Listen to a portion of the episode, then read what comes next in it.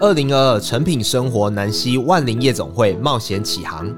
十月二十九日当天满千送百，最高回馈二十二趴，满额还赠伊莱克斯吸尘器、GHD 吹风机等尊爵会员礼。五位来自美苏拉家族的 Drag Queen 担任万灵之后，创造狂欢派对。现场邀请当爸、土星饭团等人气品牌出席万灵市集。更多活动详情，请至迷成品网站查阅。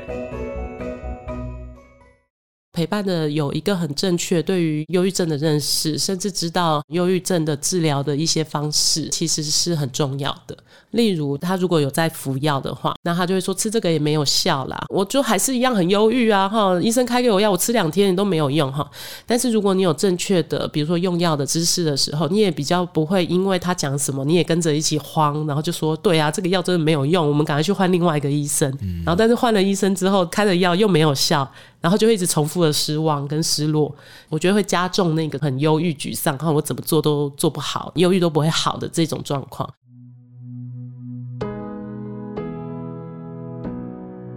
欢迎收听《迷成品 Podcast》，在成品选书单元里，我们将分享成品书店专业团队每个月依据创新观点、独特视野、反映时代跃动等原则，从万千书海当中精选的推荐书目。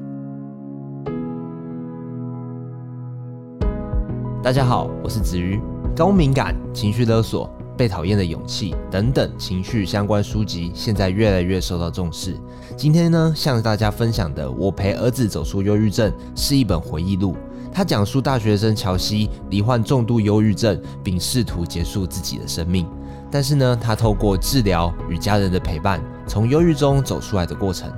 特别的是，这本书是由母子两人穿插叙述而成的。不但能够看见忧郁是如何形成，还有它伴随来的症状，同时也感受到照顾者的应对与无力感。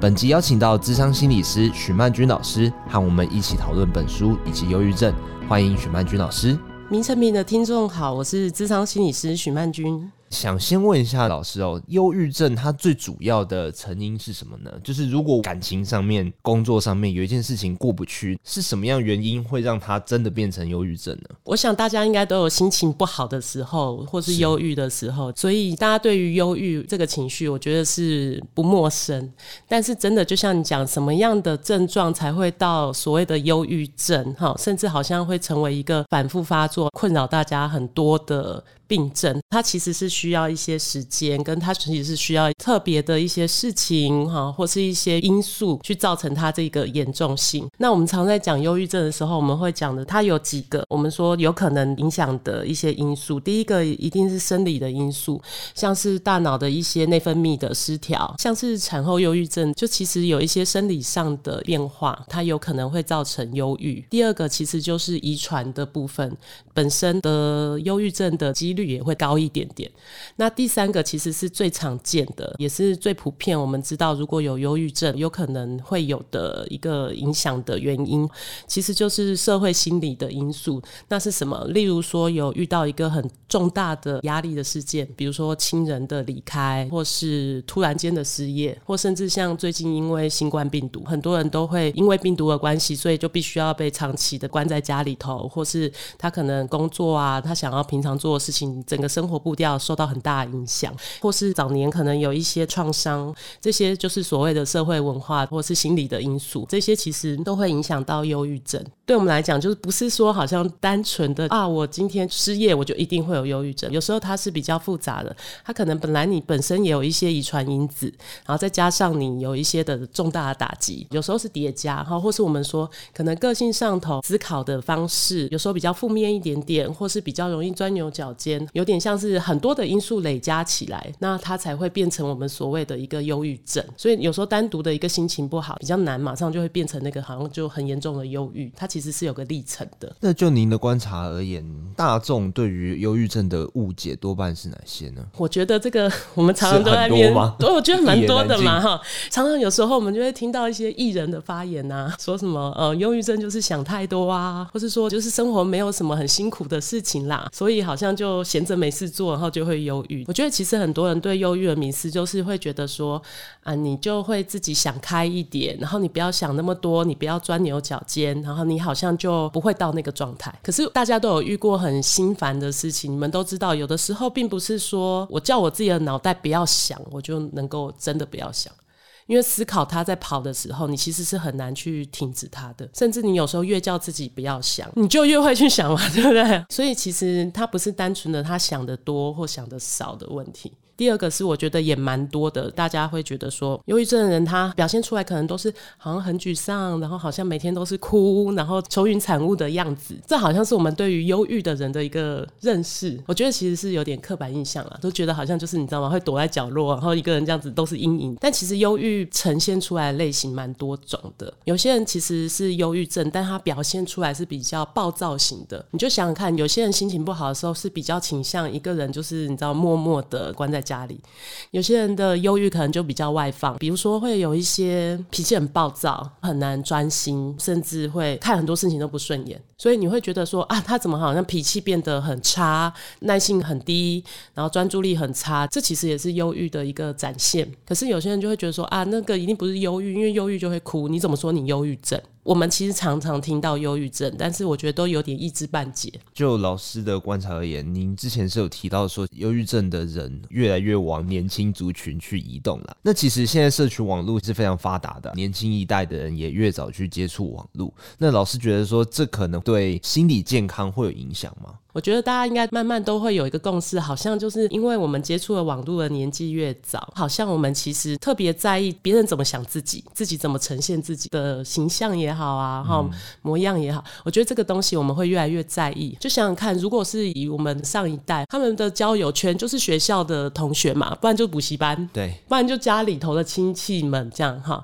可是现在小孩他们只要一上网，他的网友可能是别的国家的人，或是有可能是别的县市的哈。所以很早接触网络，就对于现在的世代孩子来讲，等于他已经很早就进到我们所谓的同侪比较啊，然后会去看你自己的形象，你呈现出来，比如说你是哪里人，比如说你用的东西，然后你的穿着打扮，甚至我有朋友的孩子，他们小二哈，老师出了功课，已经是要他们拍一段影片放在 YouTube 上面，像是开箱文那种哈，你就要想想看，他们很早就需要把自己放在好像社交环境里头。尤其在国小、国中、高中，我们慢慢的从家庭踏到学校，其实我们是非常需要同才的支持，哈。是，有时候我们都会从同才这边跟他们在聊天的过程中去想，我是一个什么样的人。例如，我如果有很多朋友，我就会觉得我是受欢迎的啊，或者我的朋友会说：“哎，你今天这个发型很好看，哎，你换了新手机，哈。”这些东西其实。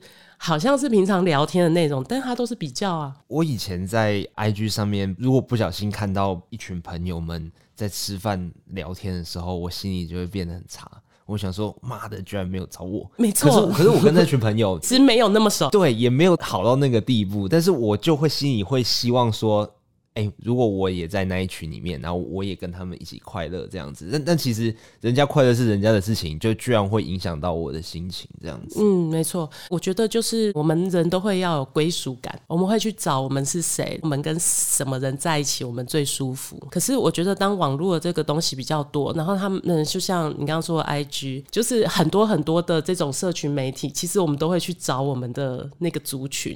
在这个寻找的过程中，我觉得很容易就会。就我们说迷失自己吗？因为你可能会为了符合某一个族群的形象，你就特别变成那个样子。IG 上最常看的啊，就是网红嘛，有些 KOL，他们可能就是比如说去哪一些餐厅吃哪一些东西，过什么样的生活形态，好像就会觉得我要那样做才是可以跟他们一样受欢迎吗？或是被喜欢呢？或是那样才是好？都没有真的去建构说我是谁，我喜欢自己什么地方，有什么好的，有什么缺点。那我都还没有那么了解自己的时候，其实我就已经把我的专注力都放在别人身上，嗯，一直在追寻说哪一些人他是过着受人喜欢或是受人羡慕的生活，然后我要去追，就是没有办法马上理解说，其实那个只是表面而已，不断的去羡慕别人，然后会觉得自己价值好像有点低落这样子。对对对，因为跟他们比，生活一定是比较平淡嘛，嗯。最近不是开放旅游，YouTube 上一大堆网红都在出国。我已经是大人，我看了我也觉得超羡慕的，因为我们都要工作，为什么他们可以一下去法国，一下去欧洲，然后一下飞美国？看到他们很多的那种什么现实的挑战，就是突然间就说我要去美国，然后就去买机票这样。对，然后你就觉得说。哇，我明天还有很多工作哎，我明天还要来录 podcast，为什么他们可以订机票？嗯、但是你知道，可能也许我们比较大，我们可以去分辨说啊，那个是他们的一种工作，好，所以他们可以这样子去做。嗯、那他们背后一定也有很多他们自己的辛苦的地方。可是你想想看，对一个高中生。他眼睛张开来就是赶公车，赶公车，然后在那边挤，然后背单词，在公车上背单词。对，然后这样一整天下来，你看多闷。中午的休息时间，看到为什么这个人跟我年纪差不多，他可以出国，他可以随便要去哪里就去哪里，而且还有赞助，嗯、对，还没花自己的钱。我觉得青少年啦，哈，就是比较容易会看到是这些表面呈现出来的模样，他们可能没有想到说啊，他们是怎么一步一步累积到这样，嗯、或是这是一个什么样的商业操作，他们没办法马上意会过来说，其实他们也有自己的压力在。没错。那回到书中，以乔西的例子来说，他形容他的忧郁症就有点像是大脑关机，就是他其实在准备大学，在准备考试，正在读书，然后就有一天，他就突然间就。啪，shut down 呢？就是这对于我们没有亲身经历的人来说，可能有点难以理解大脑关机是什么意思。可以请老师和我们解释一下背后的成因吗？这个部分的话，就可以想象哈，当我们遇到一个我们觉得压力很大的事情，或是我们觉得有一个事情我们承受不了的时候，很大的情绪来的时候，嗯、一瞬间我们的认知功能我们会不知道怎么去反应。这时候我们很常会出现我们所谓的战或逃或僵。住的这三个状况哈，嗯、比如说好了，有的时候突然间有人在背后拍吓你，好，这个就是突然间的一个很 shock 的事情。我们要不然就是会吓一跳，然后我们会跳开嘛。有些人可能我不知道受过一些训练，他可能会去推，突然攻击，不然我们就会突然跳开，或是有时候我们会僵在那边，我不知道他干嘛这样，我们就会愣住。这其实是我们很直觉的生理反应，在我们面对压力或是有一些很大的情绪冲击的时候，我觉得乔西他在书里头，他其实有一些生理上的从小的一些障碍，像是他有阅读障碍，然后他的人际上头没有那么多的人会去支持他，他比较少有自己的一个稳定的支持系统。嗯，虽然他上高中的时候已经交到一些朋友了，可是我觉得他人生中有一个很大很大的挑战，就在于说我一路走过来，其实我是。靠我的成绩优异去吸引到跟我一些志同道合的朋友，或是我透过成绩优异，我来去肯定说我其实是一个不错的人哈。但是当他面对到高中考试，我如果考过了，我是不是就真的哎就一帆风顺这样的哈？我就会这样子一直维持。但是如果我考差了呢，会不会就不是大家很喜欢，或是我觉得我好像没有什么特别的可以去吸引别人喜欢我的那个部分哈？哦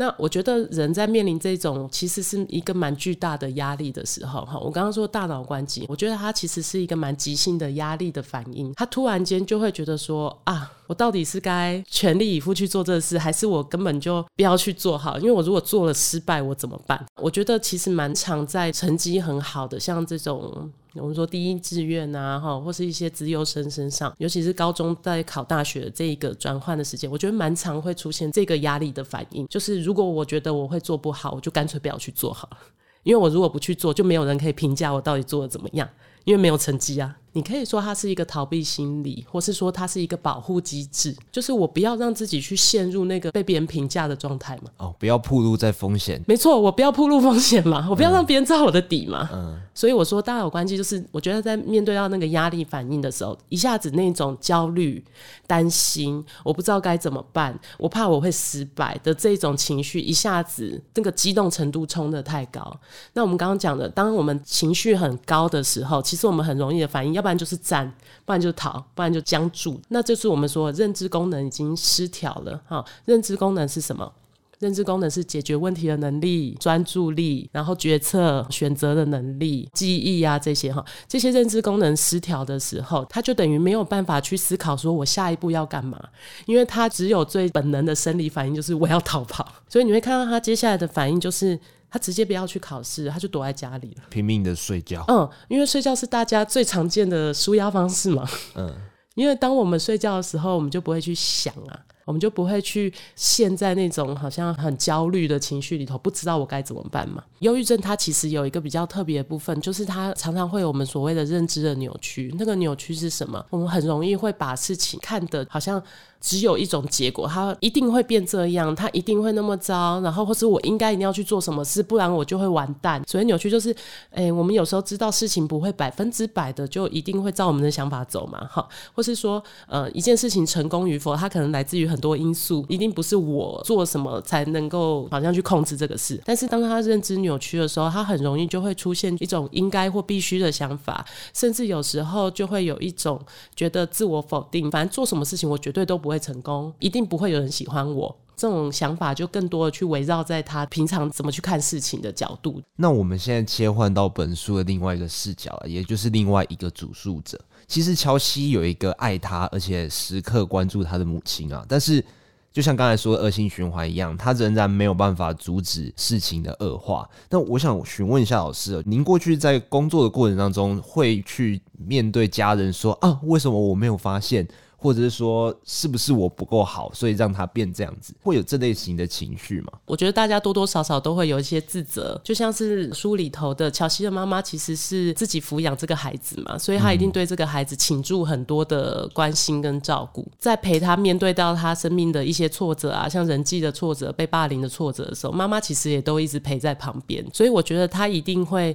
有一个这样的心情，就是我好像已经很在意他，我已经情。我所能的 去想要呵护他长大，怎么他还会是这样？我觉得一定会有很多自责。那通常如果遇到这状况的话，您会如何去鼓励这些陪伴者呢？我觉得首先应该是真的是要了解忧郁症怎么形成呢？因为就像我们刚刚讲，这个忧郁症的形成，它有时候并不是一个单一的原因而已，它是很复杂的。它其实是很复杂的。像乔西，他还是一个青少年嘛，哈，在青少年这个阶段，本来在面对到这种挫折压力的时候的耐受度，其实都不会像成人那么好。有很多种种的因素加在一起，所以对孩子来讲，家里当然是一个很重要的支持。但是在他这个年龄来说，同才的眼光也很支持。然后他个人的成就感，他能不能去好像在这个世界上找出属于他自己的位置，然后做一个他喜欢的事，这些也很重要。所以第一步，我们其实都会让妈妈或是让陪伴者去理解说，其实忧郁症成因是很复杂、很多元的，并不是说好像你一个人就是你知道占了全部。因素有时候的确在咨商室里头，我们会碰到妈妈会说：“哎，是不是因为他前阵子啊，他一直在打电动啊，所以我就我就觉得很生气，我就把家里的网路切掉，是不是因为这样，所以他忧郁症这样哈？那个都太单一的去看呐，其实因素很多的。然后第二个就是说，去看说，那现在他已经是这个状况，我们怎么了解这些忧郁症在他身上会，比如说会跑出什么样症状？哈，就像我讲，有些人忧郁，他其实是会哭、会沮丧，然后有些很负面的自我价值，可是。有些人可能情绪会变得很激动，他不想跟任何人亲近，嗯、他不想要任何这种安慰的语言，任何安慰语言他听起来，加油，加油，你马上就会好，加油，你睡一觉，你明天起来心情就会好，嗯、像这种东西。反而听了超级刺耳，觉得说你根本就完全不了解我，你不知道我现在正在遭受什么样很辛苦的状况。嗯、所以第一个是了解因素嘛，可能有很多原因。第二个，我就会去带他开始重新认识得了忧郁症之后他的，比如说孩子或家人，嗯、他会跑出什么样的样子。那那个样子，他也许不是针对你，他可能就是一个症状的表现。他可能不只对你，他可能对其他人都是这样。他可能就是不想理每一个人，他可能不管哪一个人准备午餐给他吃，他都不想吃。为什么？这都是症状的表现之一。家人不要把他好像很个人化哦，他这些话就是针对我哦，我就是个坏妈妈，我就是个没有照顾好孩子的妈妈。因为大家的责任感，我就说，反而照顾者有时候照顾忧郁症的家人，最后自己也得忧郁症，比例蛮高的。原因是什么？因为当你很爱的人说：“拜托你不要靠近我，我现在看到你我就觉得烦。”但如果你把这个话听到心里，你就会觉得说啊，他不喜欢我，他不爱我，他真的在生我气。这样子的心情在心里头慢慢累积，然后又觉得说啊，他都永远不会好哦。这个我们刚刚讲迷思哈，忧郁症其实是会痊愈的哈。可是很多人就觉得说啊，他忧郁已经那么久，好几个月都这样，他一定不会好。那我以后怎么办？我们以后怎么办？然后就开始陷入自己的忧郁。嗯嗯，所以有的时候我们常常讲，比起所有的生理心理疾病比起来，哈，忧郁症是最容易。瘫痪一个家庭功能的疾病，我们说忧郁它会去传染，很像感冒一样哈，一个传一个这样子，忧郁的氛围也会传染。你就想想看，你的好朋友他跟你说他很忧郁，他现在心情很不好，那你可能正在唱歌，你可能唱很开心，然后你朋友跟你说他忧郁。你在这个唱，你就唱着唱着就觉得啊，我朋友心情那么不好，我怎么可以在这边很嗨？那其实就会去感染啊，就会去影响到嘿。所以有一个好重要，就去分别哈。忧郁症人他的这些负面的想法，他的这些感受啊，其实他就是一个症状的表现。嗯，他不一定是针对哪一个人，我们就尽量要去区分哪一些是他的症状，然后哪一些我们不要被这些东西好像影响到，然后连我们自己都变成的那种好像很忧郁、很沮丧。这个是第二个，我觉得蛮重要的部分，第三个就更重要，就是自我照顾。因为我是照顾者嘛，所以我把我的焦点都放在这个生病的人。我希望他可以吃得好、睡得好。我希望他可以今天起来不要跟我说他有些不好的念头。那那个焦点都在别人，很少在自己。我们会发现很多照顾者为什么最后自己会生病，因为他都顾着去照顾别人，他就忘了自己也需要休息，自己也需要吃饭，自己也需要有自己的休闲娱乐，然后也需要有偶尔放松。好，所以我觉得第三个蛮重要，就是照顾自己。尽量把生活还是维持在一个正常的状态。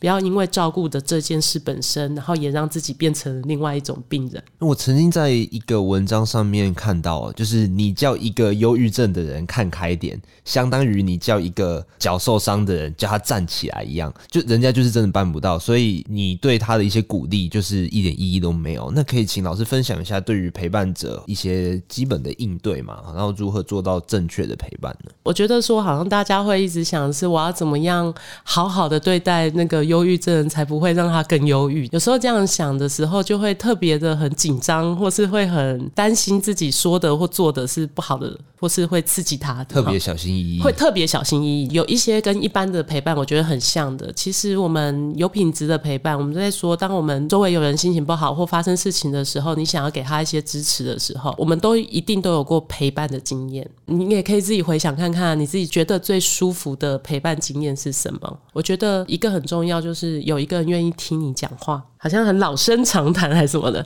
但其实哈，有品质的倾听是很困难的。什么叫有品质的倾听？就是。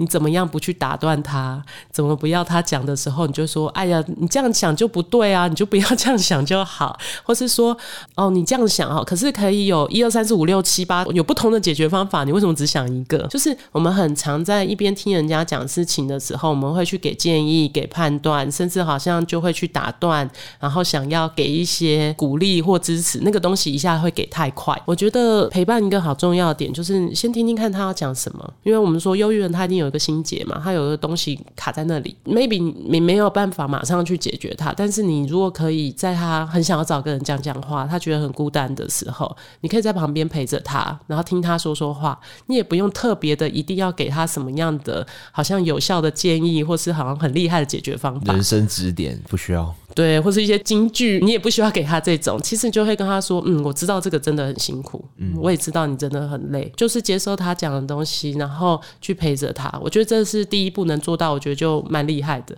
第二个是我们刚刚说，忧郁的人他一定会有很多负面的想法，他一定觉得我一定永远都不会好啊，事情就是那么糟糕这样子哈。我觉得这时候陪伴的有一个很正确对于忧郁症的认识，甚至知道忧郁症的治疗的一些方式，我觉得其实是很重要的。例如他如果有在服药的话，那他就会说吃这个也没有效啦，我就还是一样很忧郁啊哈。医生开给我药，我吃两天你都没有用哈。但是如果你有正确的，比如说用药的尝试，就会可以跟他讲。说医生也说这个药物的效用没有那么快发生嘛，我们可能要累积一段时间，你可能要一个月之后才慢慢的会有一些改善等等的。就是当你有一些这些比较正确的知识的时候，你也比较不会因为他讲什么，你也跟着一起慌，然后就说对啊，这个药真的没有用，我们赶快去换另外一个医生。然后但是换了医生之后开的药又没有效。然后就会一直重复的失望跟失落，我觉得会加重那个很忧郁、沮丧，看我怎么做都做不好，忧郁都不会好的这种状况。那如果有一个比较正确的姿势的话，我觉得其实就会变成一个很稳定人心的力量。你不是用一些加油，明天会更好的这种口号，而是真的你。知道了，比如说治疗的流程顺序、用药的一些反应，你反而可以哎，真的用一些具体的东西跟他说这个会怎样，下一步会什么。有忧郁症的时候，其实他对很多事情他都没有办法去思考那个逻辑脉络嘛，或是不知道什么东西是正确的或是错的哈，他可能会有很多自己我们说那个认知上头的一些很扭曲的想法。但是这时候你有一个很真实的，而且就是你拿着这些比较具体的东西陪着他一步一步的走，有时候就会成为那个支撑的力量。接下来就是，如果真的在陪伴的过程中，有时候自己也会心理沮丧，不知道要怎么回应的话，其实求助于心理咨商是一个很好的方式。因为每一个人的忧郁呈现跟你们本来关系的样貌其实不太一样嘛。像书里头，乔西的妈妈很爱他，很在乎他，所以即便他可能很拒绝妈妈哈跟他的那个继父的一些帮助，可是他们不会因为这样子被拒绝就放弃他。记得他在书里头有提到，他的继父还跑去了他住的地方，硬是把他拖出来，然后帮他整理了整个房间，然后也带他去看医生等等的。那代表他们关系本来就有一个很好的品质，所以他不管怎么样被拒绝，或不管他变成什么样子，他都不会放弃他。可是其实，在某一些关系，他们可能本来就相处不好。那这时候如果又有忧郁症，那就是更难去调试说啊，我要怎么样去帮他？因为他以前跟我关系也不好啊。像是有很多夫妻哈，有时候我们做夫妻之商，太太就会说，他以前也都不太关心我啊，啊，我有时候带孩子，然后又要工作，压力很大的时候，他也从来没有来问过我好不好。那为什么他现在忧郁症？我要照顾他，反而那个心里头会有很多怨。好，那这种怨的话，哈，其实有时候透过跟我们说陪伴者也需要被照顾，哈。那如果有时候透过咨商，然后或是跟专业人谈一谈，然后知道说你怎么样，第一个安抚自己，哈，调整自己的情绪；第二个知道什么样的方式去更有效，或是说更自在去陪伴生病的人。照顾者自己在面对这样子的状况的时候，有很多的压力跟心境，我觉得其实很少人可以完完全全的知道，但是心理师我觉得有时候也变成另外一个陪伴的角色，嗯，陪伴着陪伴者去陪伴那个生病的人。非常谢谢老师的分享哦。节目的尾声呢，我想要引述乔西的想法作为今天的总结。